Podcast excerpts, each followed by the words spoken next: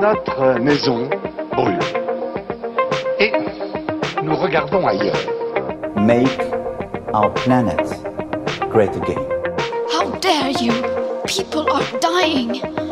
Entire ecosystems are collapsing. How dare you? Nous ne pourrons pas dire que nous ne savions pas. Bonjour, je m'appelle Lucas Caltriti, je suis journaliste, vous écoutez Yel Feu au lac, le podcast qui décortique ce que l'on croit savoir sur l'écologie. Dans ce dixième numéro, je vais vous parler de la climatisation. Oui, parce que nous allons en avoir de plus en plus besoin, il va faire de plus en plus chaud. En 2050, les canicules pourraient être plus chaudes d'un degré et demi comparé à celles que nous venons de vivre cet été 2020 selon Météo France. 44 degrés à Paris, 42 à Lyon, tout comme à Rennes. Et face à cela, logiquement, nous allons chercher à nous rafraîchir et potentiellement acheter des climatisations. Sauf que vous le savez certainement, le principe est de souffler de l'air frais dedans, mais de l'air chaud est rejeté dehors. C'est pour ça que je me pose cette question aujourd'hui, la climatisation réchauffe-t-elle la planète?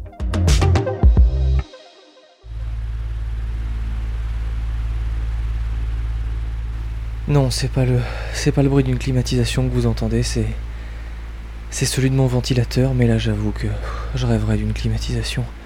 Je sais pas combien il fait dans mon appartement là à Paris, mais je pense qu'il doit faire au moins 35 degrés.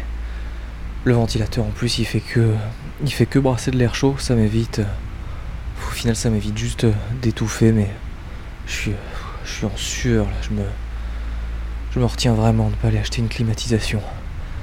Je vais me contenter d'aller boire un petit peu d'eau fraîche pour l'instant.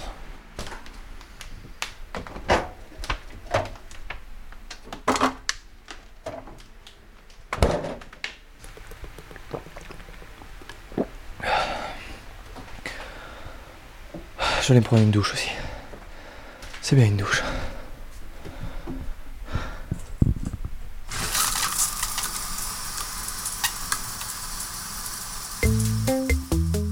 Pour savoir si la climatisation a un rôle dans le réchauffement de l'air, il faut tout d'abord comprendre comment elle fonctionne.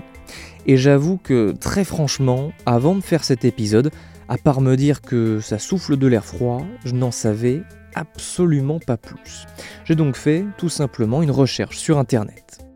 Fonctionnement climatisation. Je suis tombé sur un schéma sur la page Wikipédia, schéma assez confus, et un texte à côté qui disait ça. Un système de climatisation doit non seulement contrer les charges thermiques et hydriques d'un local, mais il doit aussi assurer la qualité de l'air par le renouvellement de l'air neuf hygiénique et bien sûr la filtration de l'air soufflé. Ce qui, bon, euh, n'est pas forcément plus clair, on va pas se le cacher. Mais après plusieurs recherches, j'ai enfin compris ce système qui est assez complexe. Il y a une analogie qui marche assez bien, je trouve. Un climatiseur fonctionne comme un frigo. À l'intérieur, il y a un circuit fermé dans lequel il y a un fluide frigorifique. Ce fluide va absorber la chaleur de l'intérieur pour la rejeter à l'extérieur. Et devant, il y a un ventilateur qui souffle sur une partie du circuit du fluide frigorifique, partie très froide, d'où l'air frais qui sort du système. Mais donc tout le principe du climatiseur, c'est avant tout de rejeter l'air chaud dehors, et en ville, cela peut avoir des conséquences très importantes. Sept chercheurs se sont intéressés aux vagues de chaleur qui touchent la région parisienne. Ils ont montré qu'avec une utilisation généralisée de la climatisation dans la région, la température extérieure, à 4 heures du matin, augmenterait à certains endroits de plus de 3 degrés. C'est l'un des résultats de leur étude parue au début de cet été 2020.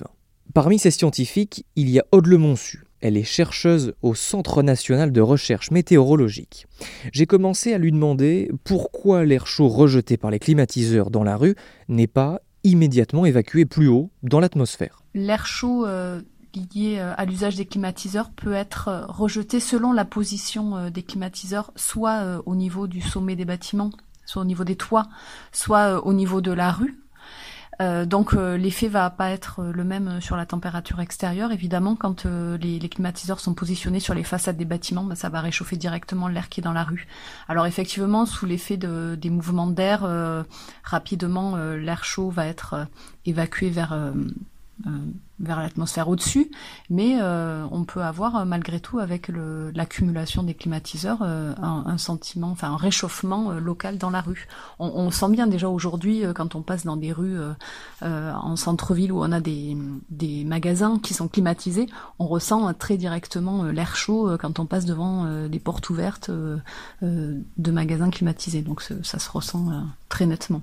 Finalement, il y a un cercle vicieux qui se met en place. Les îlots de chaleur en ville font que l'on climatise les appartements, les bureaux, etc. Mais la climatisation entretient et même augmente donc la température, ce qui nous pousse logiquement à utiliser encore plus l'air conditionné. Sauf que soyons clairs, c'est absolument inimaginable d'abandonner la climatisation et ce n'est même pas qu'une question de confort, les canicules vont se multiplier, c'est donc également une question de santé publique. Comment faire alors pour limiter au maximum ces effets?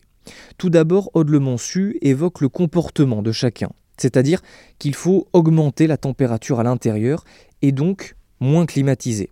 L'ADEME, l'Agence de la transition énergétique, conseille de ne pas aller en dessous de 26 degrés et qu'il n'y ait pas plus de 5 à 7 degrés de différence entre l'intérieur et l'extérieur. Les deux autres leviers euh, très importants, c'est euh, c'est l'introduction du végétal en milieu urbain, donc mettre de la nature en ville et des, des sols perméables pour euh, réguler le microclimat par euh, effet alors d'ombrage lié à la présence d'arbres, l'évapotranspiration de la végétation euh, en ville qui permet d'abaisser un petit peu la température de l'air, et aussi euh, de mieux réguler l'évaporation des sols et la gestion de l'eau en ville. Donc l'implantation de végétation en ville, elle peut se faire soit en mettant des arbres et de la végétation au sol, elle peut se faire aussi en mettant des toitures végétalisées sur les bâtiments qui peuvent être équipés. Et le deuxième levier euh, très important, c'est jouer sur euh, euh, les caractéristiques des bâtiments en améliorant leur performance énergétique, donc avec une meilleure isolation des bâtiments, ce qui permet d'assurer un meilleur confort dans le bâtiment et, donc moins de besoins en climatisation.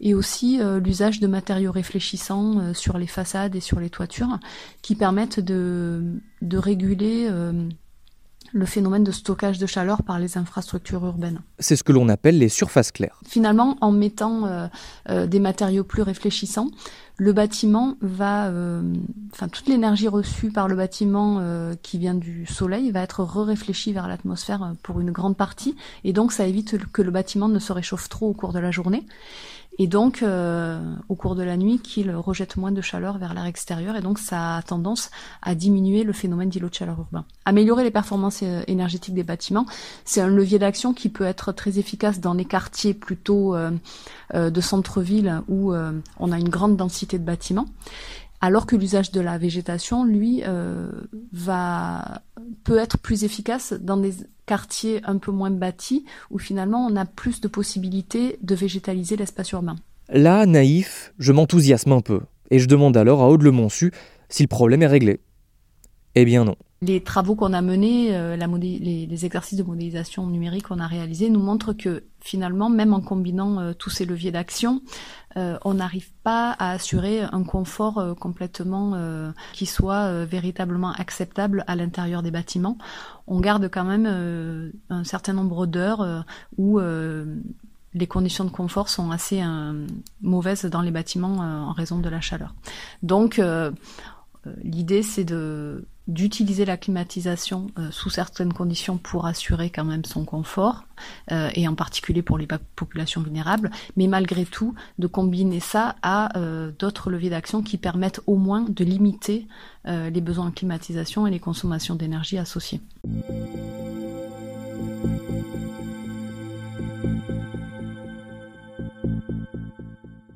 Voilà donc pour ce qui est du réchauffement, j'ai envie de dire immédiat. Mais la climatisation entraîne un réchauffement différé. En d'autres termes, elle participe au réchauffement climatique.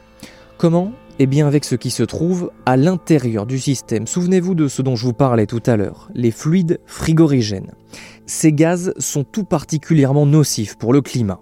À tel point que Paul Hawken, un écologiste américain, et son équipe de 70 chercheurs ont établi une liste de 100 solutions pour inverser le réchauffement climatique, et la première concerne justement les fluides frigorigènes, c'est ce qu'il a expliqué à mes confrères de Brut. La solution numéro un, qui nous a surpris d'ailleurs, c'est la gestion de la réfrigération. Ce sont les gaz qui sont utilisés dans la climatisation et dans les réfrigérateurs. Et la raison est que, d'abord, ces gaz sont 1, 2, 8, 10, 12 000 fois plus puissants que le CO2 en termes de leur potentiel d'effet de serre. Parce que oui, en théorie, il faut le dire, ces gaz ne sont pas censés sortir des climatiseurs. Mais en réalité, il y a presque toujours des fuites, que ce soit au moment de la fabrication, de la maintenance ou lors de panne. Alors, une législation internationale s'est mise en place depuis 1987 dans le cadre du protocole de Montréal. La première génération de ces gaz, les chlorofluorocarbures, ou CFC, ont été interdits car ils ont un effet destructeur sur la couche d'ozone. Ils ont été remplacés par les HFC, les hydrofluorocarbures.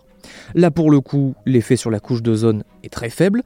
En revanche, ces gaz contribuent fortement à l'effet de serre.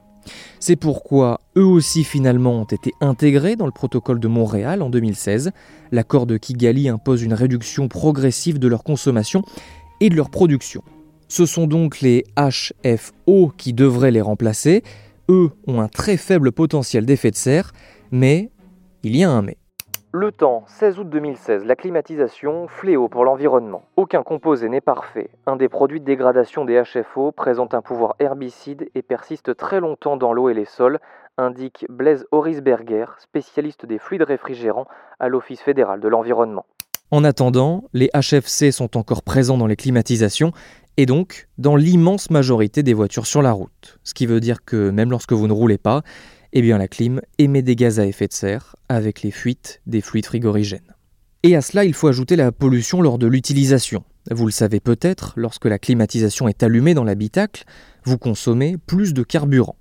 D'après l'ADEME, en ville, l'augmentation est d'environ 2 litres au 100 km, 0,4 litres au 100 sur autoroute, et pour les véhicules récents, c'est un peu moins. Mais ce qui veut quand même dire concrètement qu'il y a une augmentation des polluants avec les gaz d'échappement. En fonction des usages des véhicules, du climat, cela varie bien évidemment, mais l'ADEME estime que les émissions de CO2 sont entre 1 et 7% supérieures sur l'année. Et puis il y a un dernier point à aborder, c'est la consommation d'électricité. Les conclusions de l'étude à laquelle a participé Aude sont intéressantes. Alors la consommation des climatiseurs euh, qu'on a évaluée euh, peut paraître peu élevée si on la compare à une consommation d'énergie à l'échelle euh, annuelle parce que euh, au cours d'une année, bien, il y a une consommation d'énergie prépondérante pour l'usage du, chauffage euh, en période hivernale. Mais euh, il faut bien voir que dans notre étude, on se concentre uniquement sur les jours de canicule en été. Donc finalement, en quelques jours de canicule, on va avoir une augmentation quand même de, de, de consommation d'énergie qui est loin d'être négligeable si on le regarde à l'échelle d'une journée. Et donc on peut imaginer qu'avec le changement climatique et euh, un réchauffement euh, global, les besoins euh, en énergie au cours de l'hiver vont peut-être diminuer les besoins en chauffage et au contraire les besoins en climatisation pourraient augmenter. Donc finalement on pourrait quand même avoir une, une évolution des équilibres de consommation d'énergie entre usage de la clim et usage du chauffage. Et donc logiquement, si on met sa climatisation moins fort, on consomme moins. Le raisonnement est très basique, mais tout à fait juste. Tout à l'heure, je vous parlais des comportements comme l'un des leviers très importants pour minimiser les effets néfastes des systèmes d'air conditionné. Eh bien, cela se confirme. Le choix des températures de consigne à l'intérieur des bâtiments pour l'usage de la climatisation euh, sont prépondérantes dans la, consommation d'énergie qu'on va va relever. Et euh, l'étude nous a montré que en jouant sur les comportements et en incitant les gens à, à augmenter finalement la température de consigne à l'intérieur des bâtiments, on pouvait euh, diminuer de façon drastique la consommation d'énergie. Alors on a testé des, températures qui étaient relativement élevées, c'est-à-dire qu'on est parti euh, au départ sur des conditions de consigne de 23 degrés euh, dans un scénario où on suppose un usage on va dire euh, massif de la climatisation. Et dans euh, un deuxième scénario euh, d'usage modéré, on a supposé que les gens climatisaient à 26 degrés dans les bureaux et à 28 degrés dans les logements. Et là, effectivement, on voit qu'on a une diminution très importante de la consommation d'énergie et également un effet moins important du réchauffement sur la température extérieure. Donc ça, ça montre que il y a un bénéfice euh, à, tenter de, communiquer en fait et d'inciter les gens, de sensibiliser les gens à cette question de l'usage de, de la climatisation. Bon, maintenant, si on élargit le spectre et qu'on regarde ce qu'il se passe ailleurs dans le monde, il faut savoir que sur les 2 milliards 800 millions d'humains qui vivent dans les régions les plus chaudes du globe, seulement 8% ont une climatisation contre 90% aux États-Unis et au Japon. C'est ce qu'indique un rapport de 2018 de l'AIE, l'Agence internationale de l'énergie. En clair, cela signifie potentiellement qu'il pourrait y avoir énormément plus de climatiseurs dans ces pays dans les années à venir. L'AIE craint un boom dans les pays émergents, en Inde notamment. Elle prévoit au total un triplement de la consommation d'énergie pour la climatisation d'ici à 2050 si rien n'est fait. Et en Chine, ce boom a déjà commencé. Les émissions de CO2 liées à l'usage de la clim ont été multipliées par 5 entre 2000 et 2017. L'AIE préconise, pour que le scénario chinois ne se répète pas, d'agir sur l'efficacité énergétique des climatiseurs.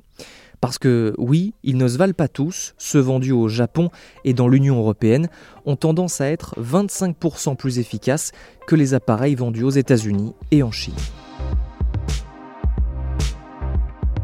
Bon et puis pour résumer, comment faire pour rester au frais quand les températures sont de plus en plus chaudes tout en faisant attention à la planète? Eh bien, une fois n'est pas coutume, je vais laisser parler quelqu'un à ma place, non pas par fainéantise, mais parce qu'elle le fait bien mieux que moi. Voici donc les conseils d'Aude Le Monsu. C'est compliqué d'agir de façon individuelle sur ces questions-là parce qu'il y a vraiment besoin d'avoir des, une réflexion en termes de, choix d'aménagement par les collectivités locales. Hein. Euh, euh, au niveau individuel, donc on a parlé de, l'usage de l'énergie dans le bâtiment. Donc effectivement là, on peut avoir, euh, on peut à son niveau agir sur, sur son choix de, d'équipement clim ou d'usage de la clim.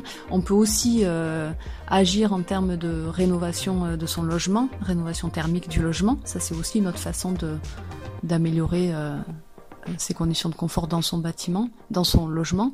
Et aussi, il y a l'usage des, des volets et euh, donc euh, fermer ses volets, euh, ça, peut paraître assez évident, hein, mais dans les villes qui sont plus au sud, notamment dans les villes du sud de la France, on est très habitué à fermer ses volets au cours de la journée pour éviter que le soleil ne rentre dans l'appartement. Et ça, clairement, ça permet d'assurer, en tout cas de, de retarder le moment où il va faire très chaud dans le dans le logement. Et on peut aussi ventiler son logement, surtout si on a la chance d'avoir un, un, logement qui est traversant, donc dès le matin ou en de nuit pour euh, rafraîchir euh, l'air dans le, dans le logement. Vous avez également la possibilité d'installer des filtres réfléchissants sur les fenêtres. Et si vous voulez utiliser une climatisation, je vous rappelle le conseil de l'ADEME, au minimum une température de 26 degrés et pas plus de 5 à 7 degrés de différence entre l'intérieur et l'extérieur.